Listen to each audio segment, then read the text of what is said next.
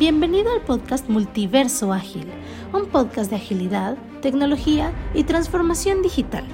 Somos Alex, Ramón y Margarita, tres agilistas con diferentes experiencias y variados puntos de vista. Cada determinado tiempo conversaremos con un experto que permita ampliar tu conocimiento a través de otras experiencias y lo apliques en el día a día de tu trabajo. Multiverso Ágil conecta con los diferentes puntos de vista. Nadie tiene la razón absoluta. Hay muchos sabores y muchos colores y estamos aquí para abrir un espacio a todo este multiverso de ideas.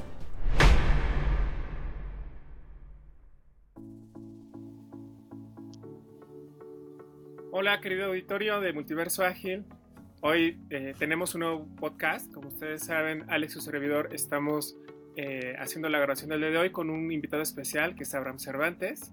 Es un experto para todo el tema de transformación. Y Abraham, ¿podrías platicarnos un poco más de ti? Claro, Ramón, muchas gracias. Antes que nada, y primero que todo, gracias por, por invitarme. Siempre es este, muy gratificante el poder intercambiar ideas, comentarios y experiencias. Pues mi nombre es Abraham Cervantes, yo soy em, de Aguascalientes, pero hace tiempo que ya, digamos, me moví de allí. Eh, he estado viviendo en Toluca, hoy estoy en Nuevo León, viví en Argentina también un tiempo y me ha tocado estar con distintos clientes en sitio también, especialmente en Estados Unidos. Eh, y soy hoy un agente de cambio, con un background siempre en temas de gestión, principalmente en IT, sin estar necesariamente enfocado en temas de tecnología. Eh, pero bueno, básicamente no, no, quisiera hablar tanto de mis experiencias y competencias. He tenido eh, la suerte de participar con muchas, muchos clientes, organizaciones, chicos pequeños y grandes, lo que me ha permitido encontrar patrones, comportamientos en común y poder diferenciar el tema desde un aspecto cultural, ¿no? Pero bueno, básicamente soy hoy un agente de cambio que ah, hace lo posible por contribuir en la medida de lo posible, directa o indirectamente, al mejoramiento dentro de las organizaciones. Muchas gracias Abraham por, por aceptar la invitación y, y, bienvenido a este podcast y, bueno, esperamos que no sea eh, la primera y la última de las ocasiones que nos acompañes por aquí. Muy bien. Justo, iniciando un poquito en materia, Abraham, de, tema de transformación, para abordarlo un tanto desde la raíz, es, desde tu perspectiva, ¿por qué las organizaciones hoy en día están impulsando mucho el tema de la transformación? Ya, muy bien. Bueno, les quiero contar, les quiero contar esto como, como una historia, ¿no?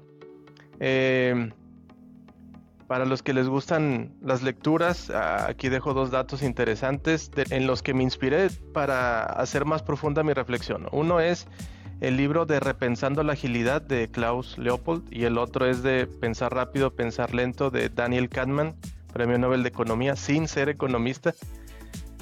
Y mi propia experiencia, ¿no? Un día participé en el Oxo Rati durante la pandemia, fue un evento virtual y en, ese, en, ese, mm, ah, en esas conferencias me invitaron a dar una charla y me pidieron que hablara de algo que fuese doloroso sobre, las transformaciones. Porque digamos, Oxo o algunos de sus proveedores o clientes estaban muy insatisfechos de los resultados que estaban teniendo sus transformaciones. Y era una etapa y todavía donde muchos se cuestionan eh, el por qué una transformación.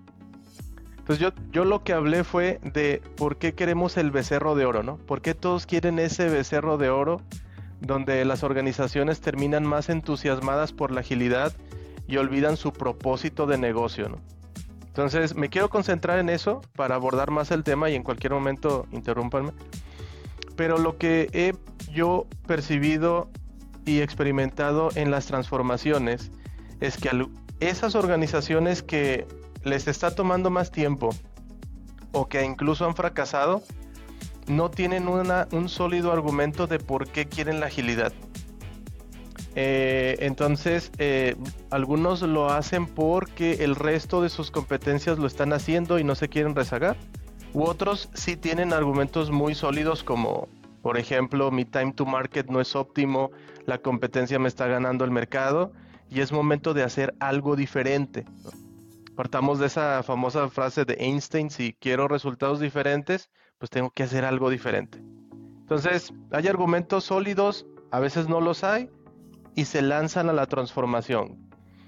Dos años después, tres años después, o incluso en un periodo mucho menor, revisan sus indicadores de negocio, hablemos de KPIs, cosas que valora el cliente, no hay mayor adopción de sus productos o servicios, el time to market no es mejor o incluso empeora.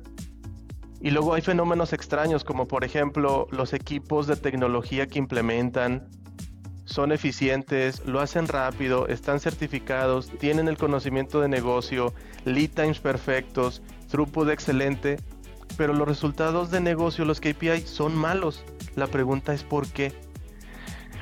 Entonces, entre las muchas posibles respuestas, porque este tema es, gigantesco y apasionante, el, que quiero atacar yo es cómo el, el mando medio o alto de una organización gestiona el cambio de una manera disruptiva y no evolutiva. Dicen, vamos a hacer esta transformación. Sabemos que hoy estamos saturados, que tenemos múltiples fuentes de demanda e iniciativas y que la gente ya está muy estresada y aún así vamos a hacer la transformación. ¿Ok? Bueno, ya desde ahí ya, ya la, decisión es complicada. Eh, y luego el cambio se gestiona de una manera muy disruptiva porque de pronto personas que llevaban años con eh, jugando una posición, un rol al que se habían apegado sociológicamente, con el que tienen una identidad dentro de la compañía, las personas sienten un apego y una posición social dentro de su organización y de pronto les dicen mañana te cambias de lugar, te pasas a ese espacio abierto y vas a jugar un rol completamente distinto. Eh, cambios disruptivos como esos van generando problemas sociológicos, resistencia al cambio porque duele. Y luego añádenle que vienen consultores, agencias que dicen, te voy a mover del punto A al punto B para apoyarte en tu transformación. Porque obviamente esa compañía no sabe cómo hacerlo y necesita ayuda, ¿no? Levanta la mano y expertos del mercado, ayúdenme a transformar. Y siempre habrá alguien que le diga, yo te llevo de, de tu punto A a tu punto B y cuando te lleve al B ya estarás transformado y yo cobro mi cheque y yo te felicito porque ya estás transformado. ¿Qué es lo que la industria muestra? Es que eso no está sucediendo, ¿no? no está sucediendo y está generando más disrupción dentro de las organizaciones y obviamente en términos económicos pues se pierde bastante dinero, ¿no? De acuerdo. Ok, de acuerdo con, contigo, Abraham, en, esos grandes desafíos de, esas transformaciones y de cómo eh, iniciar en todos esos procesos de, transformación ágil y de todo eso que tú has visto eh, en esos diferentes contextos, en esos diferentes entornos, Abraham. Eh, cuéntanos, porque mi experiencia también, pues un factor muy importante, eh, pues es todo el tema de la cultura organizacional. Entonces cuéntame un poco ahí, ¿cómo describirías tú esas culturas organizacionales en las que has visto, en las que has trabajado en esas compañías, sin, sin dar nombre, ¿no? No queremos que pronto eh, comprometernos. ¿Y eh, cuál de esos tipos de culturas crees que es el, más propicio pues, para, para, esta transformación y qué obstáculos has visto allí en este contexto? Mira, para, para ponerle algo picoso aquí, Alex, e incluso desde la palabra transformación, o sea, ya desde ahí yo hago un challenge, ¿no? Porque la misma palabra transformación puede implicar el, el hecho de que tiene un principio y fin.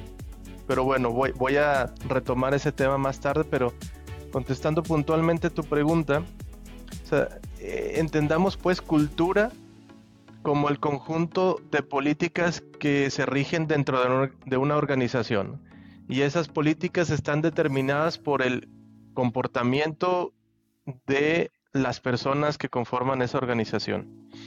Así es que, Alex, lo que me ha tocado ver en, en mi experiencia no solo en, México, sino en Latinoamérica y, países de, Europa, Estados Unidos, es que hay dos, digamos, si, es, si fuese una ecuación, hay dos grandes variables, el tema de capital social y el tema de el tipo de eh, cultura, si es conservadora o liberal. Entonces, por ejemplo, países como Latinoamérica, Francia, India, son sociedades con bajo capital social. Y por capital social entiéndase eh, que hay bajos niveles de confianza en esas sociedades. Y eh, en términos de, ah, bueno, les decía, estos países tienen ese bajo capital social y además son sociedades conservadoras. Cuando tenemos esas dos combinaciones, la mayor probabilidad respecto a qué tan rápida, sencilla será esa transformación es que definitivamente no lo será. Cuando hay bajo capital social y la cultura es conservadora, esa sociedad, esos empleados, los líderes de esa organización, siempre van a resistirse ante ideas diferentes o disruptivas. Y si en, e, y si en el contexto hay estrés, definitivamente será una resistencia mucho muy agresiva, lo que significará es que esa transformación no va a avanzar o va a avanzar a un ritmo muy, muy lento.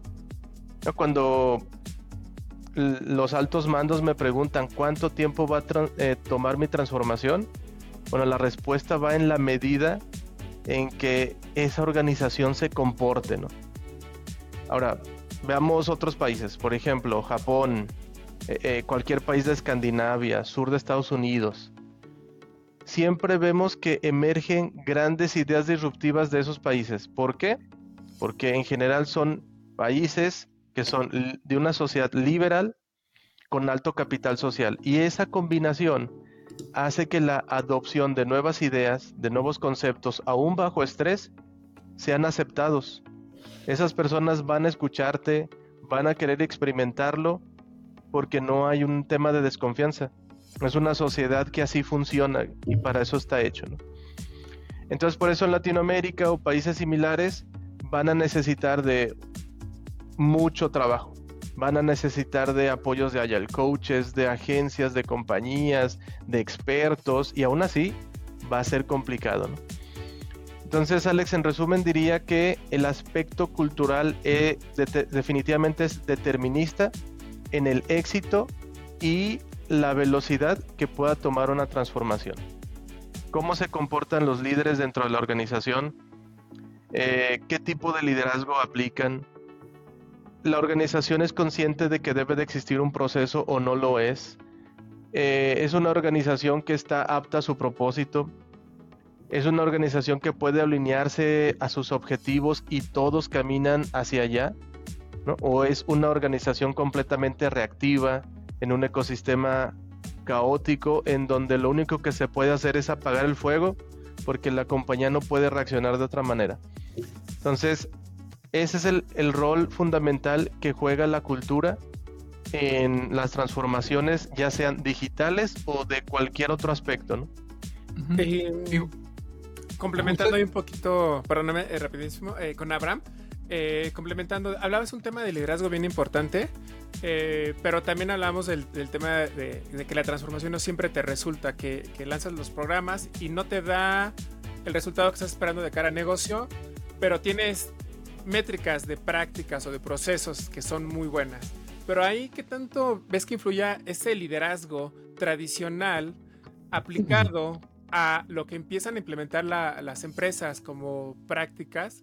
ágiles y que al final del día quieren resultados diferentes con modelos de liderazgo tradicionales, pero con equipos ágiles, que resulta un poco confuso tal vez de repente, pero, pero ¿qué opinas ahí, ahora?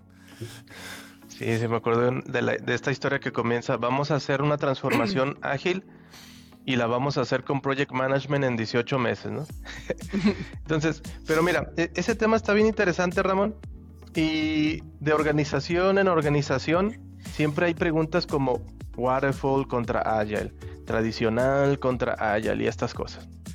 Realmente, al menos en mi experiencia, lo que mejor ha resultado es en ocasiones, sobre todo cuando el capital social es bajo y la organización es conservadora, es desconceptualizar el tema. Es decir, yo pocas veces hablo de agilidad en donde estoy. O sea, hablo más de innovación, de mejora continua y luego intencionalmente para reducir resistencia. Eh, pero contestando a tu pregunta, la forma en que lo, en que digamos, e, el, enfoque que tomo, Ramón, es apoyándome de este del tema de Canebian de David Snowden, que, es buenísimo, ¿no? Es, ese es el tema que más me ha permitido el poder conectar temas tradicionales, ágiles, PMs, Agile Leads, coaches, sin que tengamos que hacer una diferenciación, ¿no? Es cuál es tu ecosistema. ¿Cuál es tu ecosistema? Y, eso te dirá qué tipo de liderazgo necesitas. Es decir, estás en un ecosistema obvio donde millones de personas se han enfrentado a tu problema. Listo, ¿no? No necesitas agilidad quizás. Te bastan los estándares y las best practices. Listo, perfecto. Seguramente un liderazgo tradicional va a ser exitoso allí. Pero si tu ecosistema es complejo, complicado, caótico, bueno, atención allí, ¿no? Porque los best practices, los estándares no te van a servir. Vas a tener que hacer prototyping, experimentación, plantearte realmente cuál es mi ecosistema para saber qué tipo de liderazgo, prácticas deben de emerger. Y es ahí donde ya un liderazgo tradicional no necesariamente va a funcionar, ¿no? Porque el liderazgo tradicional va a querer implementar soluciones obvias a un problema complejo y lo único que van a hacer es arrastrar la organización al caos. Y esto, al menos en mi caso, lo he visto en más de cinco ocasiones, ¿no? Y, eso ya es mucho. Entonces, Ramón, definitivamente el liderazgo juega un papel clave. O sea, creo que el liderazgo debe de desapegarse de un tema así tradicional o ágil, pero sí hay que exhortar a los líderes a pensar de una manera distinta sobre la gestión del trabajo aunque fuera, digamos, un ecosistema obvio, nadie quiere microgestión, ¿no? Entonces, sí hay ciertos valores o principios a los que necesitamos que los líderes de una organización se adhieran. O sea, no a la microgestión. La, evidencia científica nos demuestra es que somos tan complejos como humanos que nadie es capaz de gestionar humanos. Lo que sí podemos ayudar es a que la gente pueda autoorganizarse alrededor del trabajo. Ah, perfecto. Entonces, ese es uno de esos cambios que esos líderes tienen que hacer. Eh, el, líder que se siente, digamos, poderoso por la posición que juega y se le olvida que tiene que ser un servant leader. Todos esos tipos de cambios de principios y valores ágiles definitivamente sí hay que permearlos en los líderes para que puedan contribuir a ajustar los comportamientos de esa organización para que esa organización se apta a su propósito. De acuerdo, de acuerdo. Y, justamente, pues el, desafío de, los líderes de la organización, el desafío eh, cultural es uno de los temas que siempre sale como de los mayores desafíos en, estas transformaciones, en reportes anuales como los de como los del Business Agility, siempre sale en las encuestas de lo que están viendo allí las, eh, las otras personas. Alrededor del mundo, justamente sale como de los más eh, o mayores desafíos. Y allí en mi experiencia yo lo que he visto también es que, eh, pues justamente, no podemos nosotros pretender pues como cambiar las mentes de, de, estas personas, de estos líderes. Eso es imposible, ¿verdad? Correcto. Cada quien va a cambiar. Pero se vende, Alex, ¿no? Se vende cada eso, pero algunos lo venden más que otros, ¿no? Cada quien va a cambiar cuando, cuando, decida cambiar, ¿verdad?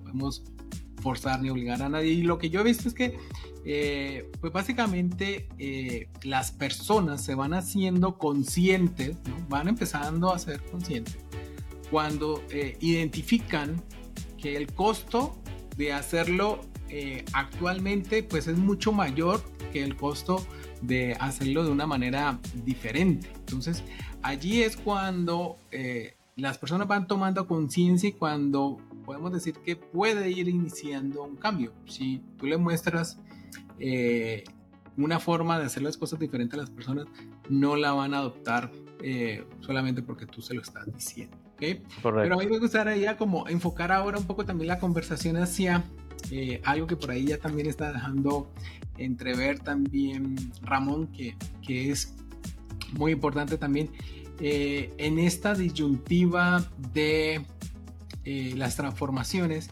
porque se habla mucho justamente también de ese tema y es eh, del éxito.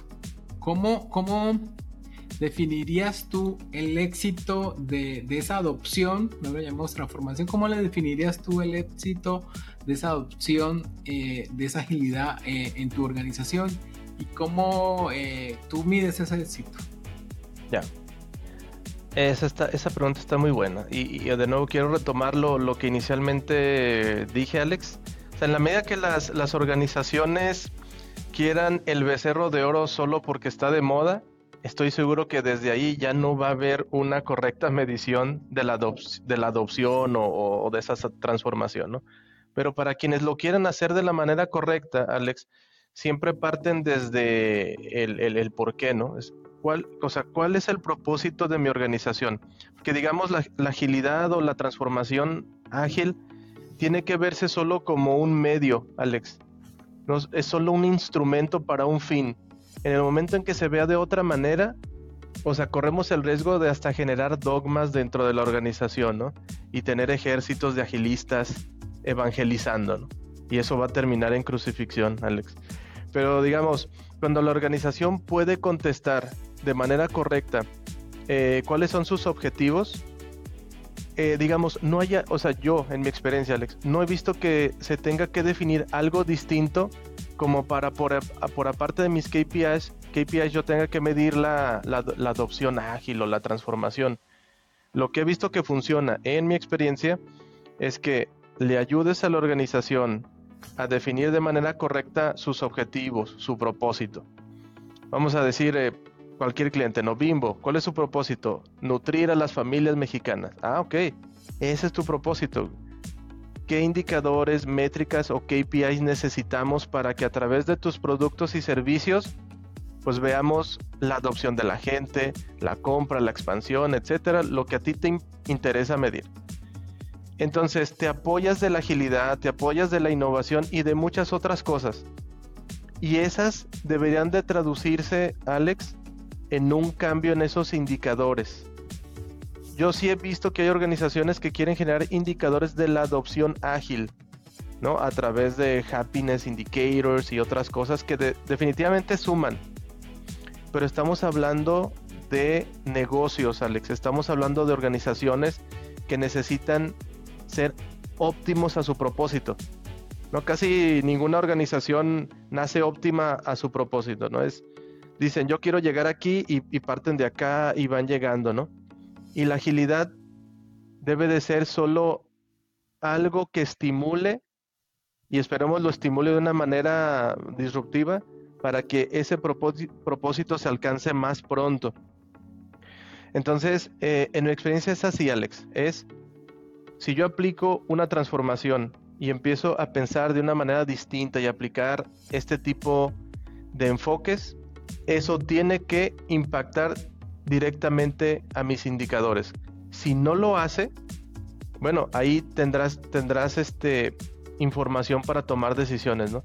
No necesariamente tendrá que significa que la adopción está mal, ¿no? Sino te dará alguna idea de, de la cultura que está permitiendo. Esa cultura sí permite que estos boosters de agilidad se apliquen o no. Pero bueno, Alex, en general yo lo he experimentado así, ¿no? Es eh, porque hay compañías que se lanzan a la transformación ágil y ni siquiera tienen definidos sus KPIs. No, tienen un margen de cómo medir, no tienen el, el nivel de visibilidad o madurez para decir si eso en donde invirtieron millones de dólares les está generando algún valor o no. De acuerdo, de acuerdo. Eh, justamente por ahí esta semana estaba en, un foro donde estaban hablando de, de este tema y, había como algún pesimismo respecto a esa parte, ¿no? Que las empresas no saben qué es lo que quieren y eso, pero como, como, como yo siempre lo digo, no, cada quien habla de, de la feria como, como le fue en el ah, baile.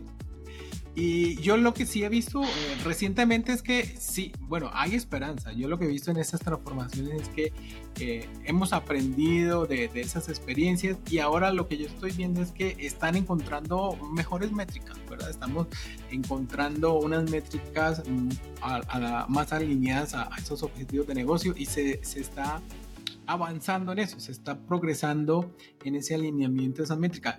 No voy a decir que, estemos logrando las métricas que, se están planteando, ¿verdad? Pero al menos yo sí veo que con todo el, tema que hemos visto también en los en el último par de años de todo el tema de data driven y todo esto, eh, las organizaciones sí están teniendo una madurez y una evolución en, en esa correlación pues, de, de, todas esas métricas y objetivos de negocio. Alex, si me permites agregar algo ahí interesante, que, que esto lo he reflexionado en algunos foros, es que, por ejemplo, si habláramos global, no es nosotros, o sea, a, nuestro nivel, ¿qué podemos observar sobre las transformaciones que están sucediendo? O sea, he notado, he notado un patrón de que las organizaciones quieren empezar la transformación en las áreas donde se ejecuta el trabajo, ¿sí? No en la parte en donde se define el trabajo. Todas quieren empezar donde se ejecuta, especialmente Latinoamérica, pero también lo ha hecho Estados Unidos y Europa lo hizo BBVA, ¿no? Por ejemplo, podemos hablar de ese caso que es público. Empiezan por allá.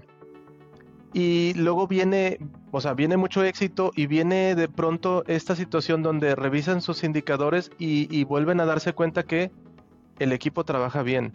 Sus indicadores son perfectos. Lead times cortos, time to market reducido, throughput perfecto.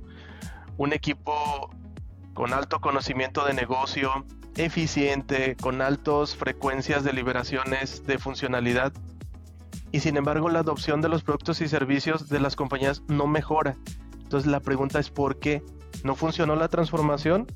Algo salió bien, ¿no? Porque esos indicadores, al menos de la parte del equipo o el área que ejecuta, algo está cambiando ahí. Escuchas a sus líderes, a sus directores, etcétera. Eh, los escuchas hablar, ya de esos indicadores de visibilidad, de liderazgo altruista. Algo está pasando ahí bien. Sin embargo, los KPI, KPIs no mejoran. Por eso el tema de cómo la mido es muy interesante. Pero lo que quiero decir es que hoy el fenómeno que se observa es, como le pasó a BBVA, muchos otros ahora están mirando hacia la otra parte. La parte de la definición, eh, donde caen las prácticas de innovación, product management, que esa parte no la estaban viendo de inicio y ahora se están yendo para allá y ahora sí, o sea, ¿de qué se dan cuenta? Oh, bueno, es que no le estamos haciendo los, los pedidos correctos a los equipos que ejecutan. Exacto. Ah, ok, no estábamos haciendo un buen discovery y no le estábamos preguntando al cliente lo que realmente necesitaba. ¿No? Y es cuando sí se em-, empezamos a hablar ya, Alex, de business agility o agilidad, agilidad empresarial, ¿no? Ya la transformación no importa, ¿no? Ya lo que importa es que esta organización continuamente esté haciendo esto sin que tenga un fin, ¿no? Sin que tenga que ver una transformación, porque nunca va, o sea, se va a transformar constantemente. Y, ese tema, Alex, me hiciste recordarlo, ¿no? Porque ahora las organizaciones están mirando para allá. Entonces puede ser muy confuso, porque definitivamente, como dices, los pesimistas pueden decir, no, mira, si tengo un equipo muy eficiente, pero mis indicadores no mejoraron, bye, se acabó, ¿no? Pero en realidad era porque... en realidad, o sea, solo faltó más visión, ¿no? O identificar ese paso siguiente. De acuerdo. Eh, complementando un poquito lo que comentan, eh, en el tema de la adopción de todos los temas de transformación, de que eh, normalmente empezamos por el tema de equipos y no por quiénes quieren el trabajo. ¿Tú qué opinas de que cuando hacen este tipo de adopciones en la transformación, se enfocan tanto en tener los equipos ágiles basados en prácticas y no esforzarse primero en organizarse alrededor del valor? Eh, no, o sea, esto es lo que, lo que comentaba previamente, ¿no? Eh, como que este es el error, Ramón. Eh, creo que es un error bien compartido y a lo mejor es un aprendizaje, sería lo correcto decir. Un aprendizaje entre organizaciones, sus líderes, consultores y agencias porque creo que, o sea, todas las agencias piden ayuda, ¿no? Digo, las organizaciones, casi todas dicen, hey, yo no sé hacer esto, ayuda. Y agencias, consultores, todos de alguna manera, en algún punto, quizá 10, 15 años hacia atrás, nadie, nadie miraba esta parte, eh, Ramón. Parecía estar muy subestimada la parte de las definiciones, el valor, eh, lo que le importa al cliente, ¿no? El tema de customer centricity. No estaba tan, tan estresado el tema, ¿no? Entonces creo que es un error compartido, una... Exacto. Entonces, Ramón, definitivamente, o sea, yo hoy estoy convencido, si hoy me tocara dar una recomendación en una nueva, en una nueva organización que quiera hacer una transformación así es, ese empieza por acá. No empieces por los equipos de trabajo, deja los equipos en paz. Vamos a hacerlo un paso a la vez, vamos a empezar por donde estés, no hagamos una transformación disruptiva, vamos haciéndolo evolutivo un paso a la vez, pero empecemos en la parte de la, de la, más, de la parte más izquierda de tu proceso y de tu organización. Descubramos lo que es el valor, lo que tu cliente realmente quiere, qué le duele hoy, cómo le facilitamos la vida. Eh, o cualquiera que sea el negocio, ¿no? No todo es producto y servicio, hay temas absolutamente tecnológicos o no tecnológicos, pero, o sea, eso sería, Ramón, es, definitivamente e, es un error querer hacer una transformación en donde solo se hace una parte de todo mi flujo de valor, ¿no? Es como querer mejorar, incluso en manufactura, ¿no? No, no me agrada mucho esa parte porque ahí ya hay mucha automatización y no hay un tema tan colaborativo a nivel humano, pero quieres mejorar el auto y solo quieres que mejore en la parte de la carrocería, no vas a tener un mejor auto, ¿no? No hay una transformación allí. Pero si te vas desde el diseño y evalúas a los clientes y te haces todas las preguntas posibles, entonces quizás sí vayas a tener una transformación. De acuerdo. Y justo ahí para, para recomendarle también a nuestros escuchas, justamente nuestra primera temporada fue toda acerca de, del product management. Entonces conecta muy bien con, con, esto que estamos hablando y descubriendo aquí hoy eh, cuando estamos hablando de la transformación. Es muy importante eh, hacer las cosas bien, ¿no? Do the right things and do it right, ¿no? Hacer las cosas bien y hacer las cosas correctas. ¿okay? Y vamos encontrando, vamos llegando, digamos, a, a esa madurez, a esa maestría en, en, ambos sentidos, ¿verdad? Que, tienen que ser muy, muy balanceados, muy complementarios. Y eh, allí en esas organizaciones, eh, no sé si eh, nos cuentas también un poco de, de, tu experiencia, a lo mejor organizaciones que están ya llegando a eso, cómo poder trabajar también el tema de, de, la sostenibilidad, cómo poder manejar también el tema de la sostenibilidad en el tiempo, que, que esto perdure y que no sea simplemente un esfuerzo allí eh, temporal, que mientras están allí los haya el coaches o los consultores y ya después eh, decaiga, ¿no? Porque, porque justamente decíamos decíamos eso, ¿no? Que, que la transformación eh, a veces se puede enfocar eh, erróneamente como que, bueno, tiene una fecha de inicio y tiene una fecha de fin y después de que ya no está el, que vendió esto, pues entonces eh, a lo mejor volvemos a... ¿Qué experiencias tienes ahí? ¿Qué recomendaciones eh, Sí, no, qué buena pregunta, Alex. hay un montón de ramificación en la pregunta, o sea, estoy, estoy eligiendo por dónde atacarla, ¿no? Pero lo, voy a comentar así. Te decía, o sea, hay dos, hay dos formas de gestionar esto para hacerlo sostenible o insostenible. Si te vas por el, tema de gestión del cambio tradicional, pues haces que la organización se mueva del punto A al B. Y eso no va a ser sostenible, ¿no? Porque vas a dar brincos gigantescos, vas a hacer que tu organización caiga en los actos heroicos y vas a generar mucho estrés. Y el estrés nunca es sostenible. Es decir, vamos a decir que en el mejor de los casos eres exitoso, pero ¿a qué costo? Eres exitoso, pero ¿a qué costo? Y es un costo muy alto en términos económicos, eh, de la salud mental y física de tus empleados y todo eso lo que implica en las familias, amistades y en la sociedad. Entonces, eso nunca va a ser sostenible. El sistema nunca va a lucir balanceado. La organización no va a ser predecible. Entonces, creo que por ahí no va, Alex. ¿Cómo sí, en mi experiencia, creo que puede ser sostenible? Si tú manejas una gestión del cambio evolutivo, en donde dices, hey, querida organización, ¿dónde estás hoy? Ah, estoy aquí en el punto A. Bueno, entonces vamos a aplicar gestión del cambio evolutivo. No vamos a hacer cambios disruptivos, ni que impacten sociológicamente a tu organización. vamos planteándonos hipótesis o microhipótesis, pequeñas mejoras, un paso a la vez. Es decir, para diferenciar. Si estoy en el modo tradicional y quiero hacer disrupciones grandes, la organización va a decir, mañana todos ustedes son product owners y todos ustedes son Scrum Masters, ¿no? Disruptivo.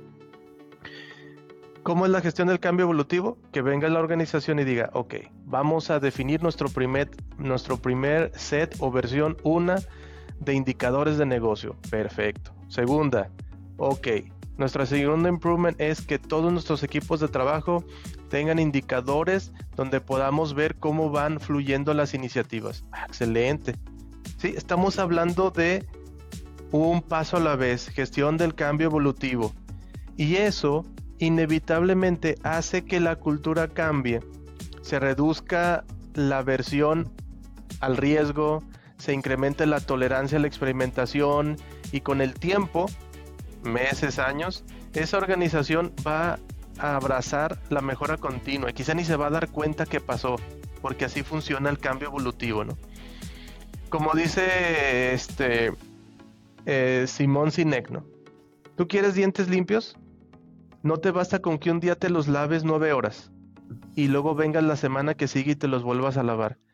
Este tema sociológico tiene que adaptarse a la forma en que nuestro cerebro realmente procesa el trabajo que es evolutivo. Entonces yo me voy y me lavo los dientes todos los días, tres veces al día, dos minutos. Eso sí va a darme dientes blancos. Entonces es un tema de consistencia. Los japoneses dirían el kaizen, nosotros decimos un proceso evolutivo que no tiene fin. Ese Alex creo que sí hace que esto pueda ser sostenible y a un bajo costo. O sea, es decir, no habrá eh, actos heroicos, será una organización dedicada a la colaboración, romper silos, liderazgo, altruista, todo esto obviamente acompañado entonces solo creo que con el cambio evolutivo y un acompañamiento hacia valores y principios em, de mayor madurez, eso sí puede ser sostenible. Justo. Muchas gracias, Abraham. Y para ir cerrando un tanto el, podcast de hoy, eh, ¿qué reflexión nos podrías compartir respecto a lo que significa la transformación para las organizaciones en este contexto de crisis en el que estamos viviendo? ¿Te refieres a una crisis eh, económica o...? Económica, eh, la crisis que estamos viviendo en el mundo, que las empresas tienen que ser más competitivas. ¿Qué reflexión nos podrías dejar de, la transformación? Sí, está, está, muy buena la pregunta, porque justo tuve un entrenamiento el viernes pasado y reflexionamos, oye, ¿qué se nos puede ocurrir? ¿Qué puede ser tan innovador para contestar este tipo de preguntas, no? yo decía, bueno, es que la innovación no necesariamente tiene que ser algo que no exista o, que tenga que ser necesariamente nuevo. Piensan las plumas Big. ¿Cómo han evolucionado en el tiempo? No lo han hecho porque fueron hechas bien en la primera, ¿no? ¿No? Este, oye, ¿cómo hago para escribir en el espacio si uso un bolígrafo con tinta? No lo uses, usa un lápiz, ¿no? Entonces, Ramón, lo, que quiero decir a tu pregunta es que, por ejemplo, hay respuestas que están en el siglo pasado, como las de Eliyahu M. Goldratt, donde él, hoy creo que su teoría ya es más un fact que una teoría, ¿no? La teoría de las restricciones. Es que hoy definitivamente las organizaciones tienen sistemas desbalanceados en tecnología, no tecnología, RH, finanzas, contabilidad, el área que sea, tiene sistemas desbalanceados. ¿Qué es lo que dije? ¿Qué es lo que dice Eliyahu? Es, tú tienes una mala gestión de tus cuellos de botella, tú tienes una, una eficiencia ahí en tu ecosistema gratuita que no la has logrado descubrir. Y quieres contratar más gente, pero no hay dinero. Quieres contratar más maquinaria, pero estamos en crisis.